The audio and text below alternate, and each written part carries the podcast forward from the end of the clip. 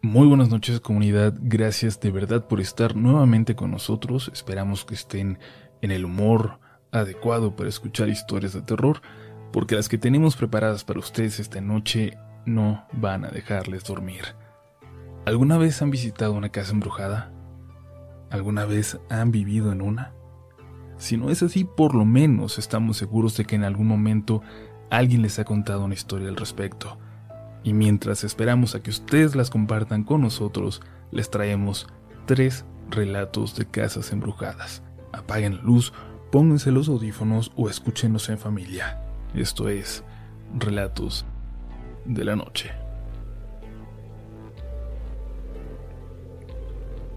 Muy buenas noches comunidad. Agradezco a todos los que hacen posible este canal. Lo escucho cada noche, incluso cuando no hay videos nuevos junto a mi madre y a mi hermana y son precisamente ellas las que me han animado a compartir con ustedes la siguiente historia. Ocurrió hace ya 10 años, cuando yo era apenas una niña, pero todos los involucrados lo seguimos teniendo muy presente. Es una de esas experiencias de las que no puedes escapar por más que intentes olvidarla. Todo comienza con la muerte de una de las hermanas de la abuela. Era una señora muy generosa y que en su vida ayudó a mucha gente, Así que cuando falleció, vino familia de todas partes, familia que yo ni siquiera sabía que existía. También se llenó de personas que simplemente estaban agradecidas y querían presentar sus respetos y darle el pésame a los familiares. Los servicios se realizaron en una iglesia, no en una funeraria, en una iglesia en la cual la tía colaboró por los últimos años de su vida. Mi hermana mayor estaba ayudando con todo a mi mamá. Eran de las más fuertes de la familia, todos los demás se veían demasiado afectados y no podían con esos detalles legales o de organización en los que uno nunca piensa hasta que le toca tener la muerte de cerca. Apenas eran las 7 de la noche, oscurecía, pero yo tenía despierta desde el día anterior y estaba completamente rendida. Mi primo Lucho y mis primas Jennifer y Alejandra también. Todos rondábamos la misma edad y estábamos acostados en una de las últimas bancas de la iglesia. Entró mi abuela junto a una señora que yo no conocía. Nos la presentó. Era una prima suya y al parecer una persona muy cercana a su hermana que acababa de fallecer. Se miraba muy amable, aunque por la edad era de esas señoras que llevaban el luto hasta el rostro, cubierto por un velo delgado negro. ¿Están muy cansados ya? Nos preguntó. Le dijimos que sí, y nos dijo que su casa estaba a unas cuatro cuadras de ahí. Si queríamos, podíamos ir a dormir un rato, darnos un baño si lo necesitábamos y luego regresar. Nos explicó cómo llegar, y Lucho le preguntó si era aquella casa al fondo de la calle, describiéndola. Ella le respondió que sí. Resulta que Lucho, que vivía en la colonia, ya conocía esa casa sin saber que un familiar lejano la habitaba. Él respondió que sí, que iríamos, y empezó a tomar nuestras cosas mientras nosotras intentábamos espabilarnos. Mi abuela nos decía que también podíamos irnos a dormir a alguno de los carros de mis tíos, pero Lucho no esperó razones. La señora le dio las llaves, y unos momentos después ya estábamos caminando por aquellas calles oscuras hacia esa casa. Intentábamos seguirle el paso a Lucho, que hasta parecía desesperado por llegar. ¿Necesitas ir al baño o qué? Le pregunté. No, me dijo. Es que esa casa es famosa. Ni siquiera parece de esta colonia. Parece antigua y es grande. Mis amigos dicen que ahí viven brujas. Nunca me imaginé que la iba a conocer por dentro. Cuando llegamos a la calle y la vimos al fondo, entendimos por qué la emoción y por qué se decía todo aquello. Lucho batallaba para abrir aquel portón que daba a la calle, y Jennifer y yo pudimos ver cómo una de las cortinas en el segundo piso se movió, como si alguien se hubiera asomado. Pero solo las luces del primer piso estaban encendidas. Hay alguien arriba, ¿eh? No vayan a subir, les dije. Cuando entramos a la casa parecía que habíamos entrado a un cuento, a una película vieja, y dominaba cierto olor a polvo que nos caló al respirar. Jennifer y yo nos tiramos en la sala en cuanto vimos aquellos sillones que parecían llamarnos. pero Lucho quiso explorar emocionado y Alejandra lo siguió. No recuerdo si les dije que no subieran de nuevo o solo lo pensé, pero es que en cuanto toqué el sillón caí rendida, cansada, se me cerraron los ojos. Los escuchaba caminar por la casa, por el segundo piso, o quizás solo lo soñé, pero el viento que se soltó afuera hizo que todo de verdad tomara los tintes de una película de terror. Jennifer estaba acostada frente a mí, pero cuando abrí los ojos apenas unos diez minutos después, ya no la vi. Volteé hacia todos lados buscándola, cuando creí verla en la ventana junto a nosotras, pero por el lado de afuera. No sé si había una figura ahí o era un efecto de las sombras que se formaban, pero lo que más me llamó la atención fue aquel susurro que decía mi nombre y que creí escuchar, escondido en el viento que se colaba a la casa. Me levanté a buscar a mis primos y los escuché correr arriba para esconderse en una de las recámaras. Subí enojada, específicamente les había dicho que no lo hicieran, pero arriba estaba completamente oscuro y sabía que me iban a jugar una broma, que iban a saltar en cualquier momento, sobre todo Lucho para asustarme y burlarse de mí. Vi cómo se movió una puerta y me acerqué. Tenía una llave en la cerradura y sabía que estaban ahí. Podía escucharlos respirar. Podía escucharlos reírse. Cerré la puerta de pronto, puse el seguro y saqué la llave. Y me empecé a reír yo burlándome, mientras escuchaba a una de mis primas refunfuñar allá adentro, y bajé corriendo, riéndome todavía. Aunque estuviera jugando, la oscuridad del segundo piso me asustaba. Pero al bajar, mis primos me esperaban al pie de las escaleras. Bájate, Michelle. Hay alguien arriba. En cuanto me dijo eso, me sentí muy mal. No por miedo, sino porque claramente cuando habíamos llegado había visto a alguien asomarse. No sabía quién vivía con aquella señora y corrí para poner la llave otra vez y abrirle a quien fuera que había encerrado y disculparme.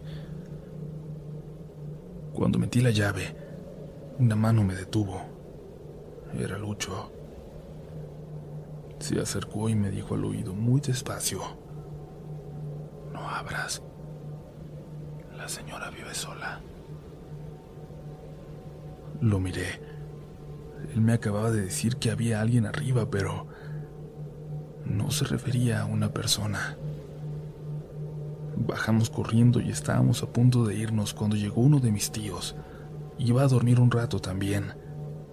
Vio que estábamos asustados y que nos preparábamos para irnos y nos dijo que no hiciéramos caso.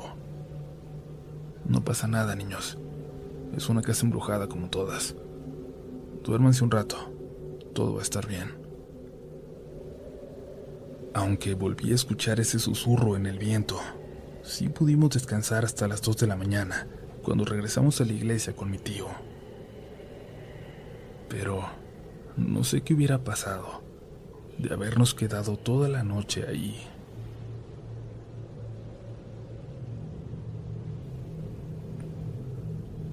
Hola a todos y a todas en la comunidad. Mi experiencia es breve pero no deja de resultarme interesante, así que me decidí a compartirla con ustedes. No tiene ni un mes que ocurrió.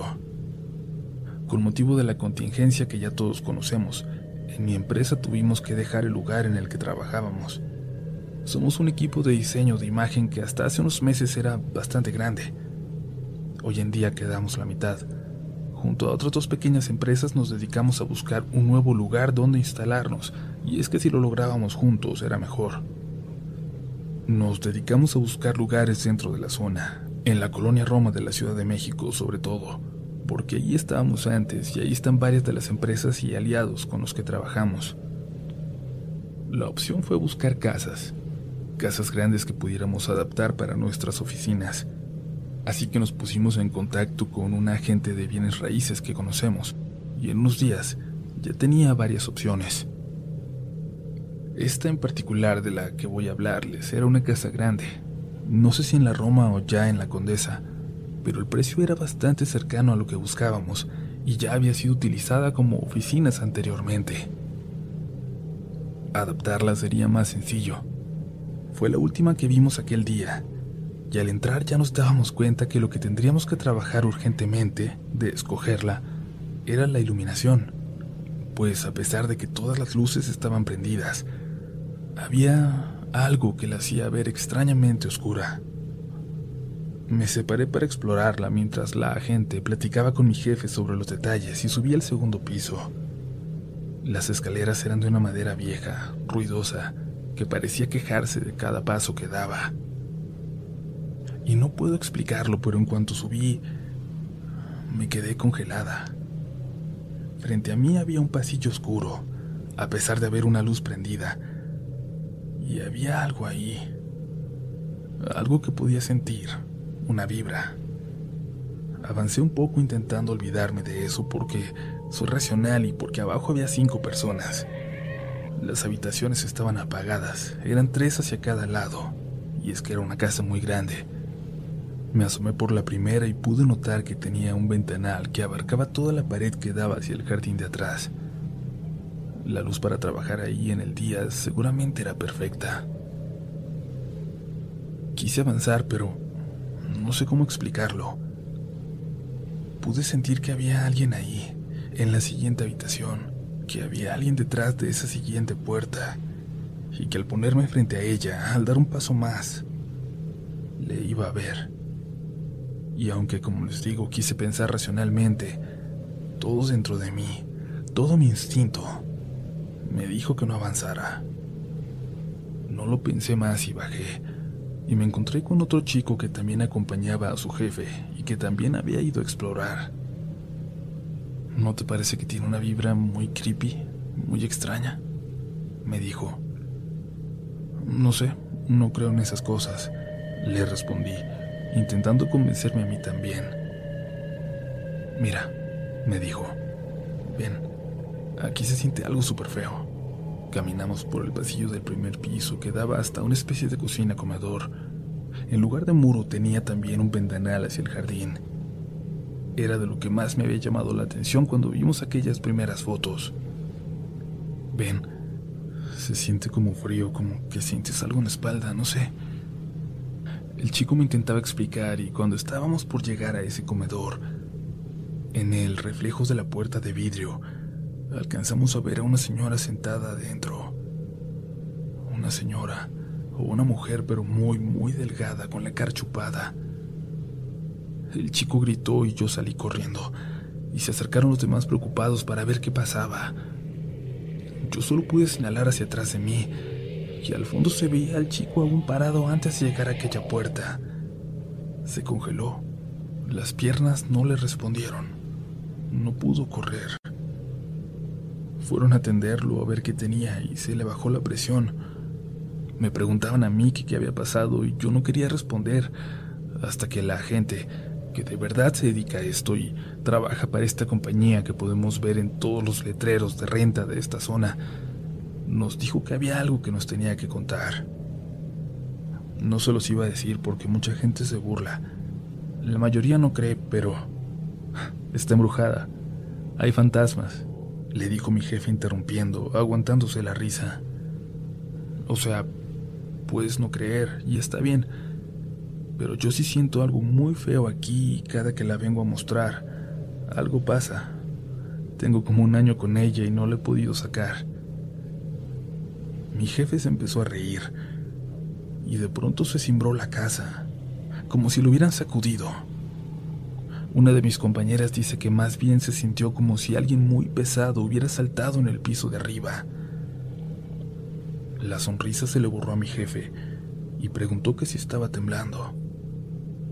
La gente con cara muy seria solo respondió con la cabeza que no, haciendo unos ojos como de, ¿ves? A esto me refiero. Mi jefe, más por demostrar que no creía nada de esto, Dijo que iba a echarle un vistazo al segundo piso a ver si lo convencía el lugar, pero nadie más quiso subir.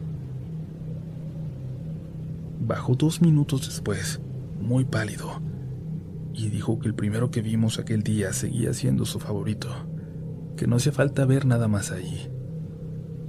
Ya afuera, a solas, le pregunté que qué pasaba, si era perfecto, si la ubicación le quedaba a la vuelta de su casa y además estaba dentro del presupuesto. Me dijo que no con la cabeza y no explicó nada más. Entiendo que esto no sea tan impactante como muchos de los relatos que la gente comparte con ustedes, pero nunca me había sentido tan feo, con tanto miedo como ese día, aunque estaba acompañada de otras personas, de personas escépticas aquella noche.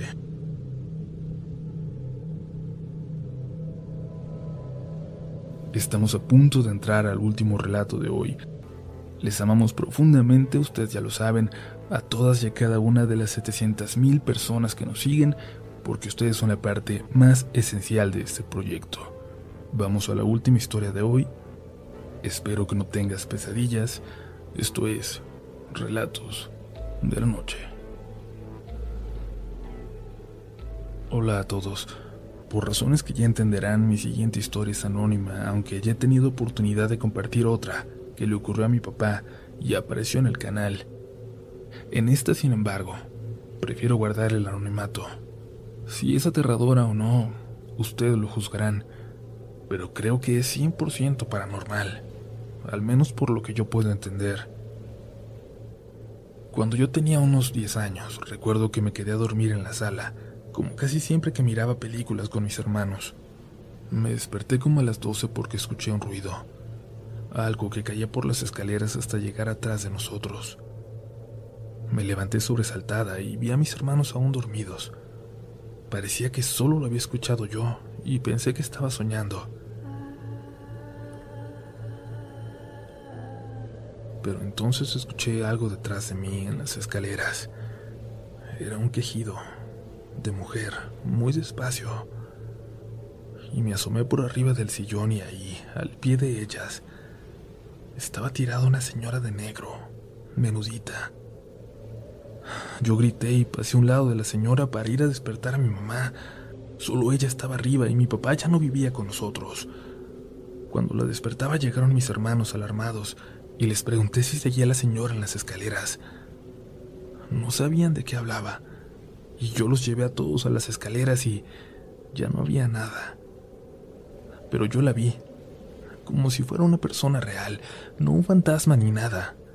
No olía raro la casa, ni hacía frío, nada que indicara alguna actividad paranormal, pero yo con toda la seguridad sabía que había visto algo.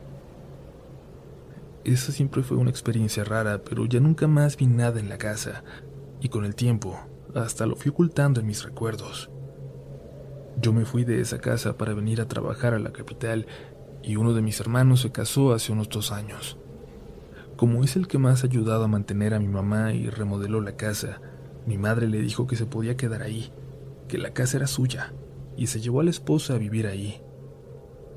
Poco después se enfermó su suegra, la mamá de la muchacha, y empezó a tener alucinaciones. Así que la llevaron a mi casa para cuidarla, a vivir con ellos. La verdad es que es una casa muy amplia en la que mi mamá ya estaba muy sola, así que nadie de los demás hermanos lo vio mal. Pero aquella pobre señora empeoró. Decía que veía cosas en la casa, que se le aparecía una muchacha, que escuchaba voces cuando no había nadie. Lamentablemente, un día que todos salieron a trabajar, la señora tuvo un accidente Cayó por las escaleras y la encontraron horas después, cuando desgraciadamente ya no había nada que hacer. Pero lo extraño, lo más extraño de todo, es que cuando mi mamá me platicó todo esto y me describió aquella aterradora escena que encontró, coincidía mucho, demasiado, con lo que yo vi muchos años antes. Sigo confundida, sigo intentando encontrar alguna explicación lógica o no para lo que ocurrió. Si te gusta este contenido, no dudes en suscribirte para que estés pendiente de lo nuevo que tenemos cada semana. Síguenos también en Instagram y Twitter, donde nos encontrarás como RDLN Oficial. Y también puedes suscribirte a YouTube, donde tenemos varios relatos nuevos cada semana. Esto es Relatos de la Noche.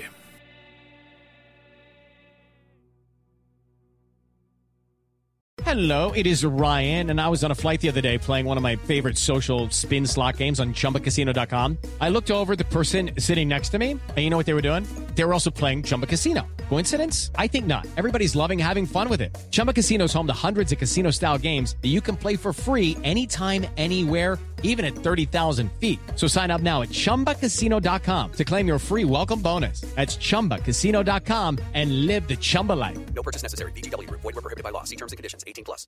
En Sherwin Williams somos tu compa, tu pana, tu socio, pero sobre todo somos tu aliado, con más de 6.000 representantes para atenderte en tu idioma y beneficios para contratistas que encontrarás en aliadopro.com. En Sherwin Williams somos el aliado del PRO.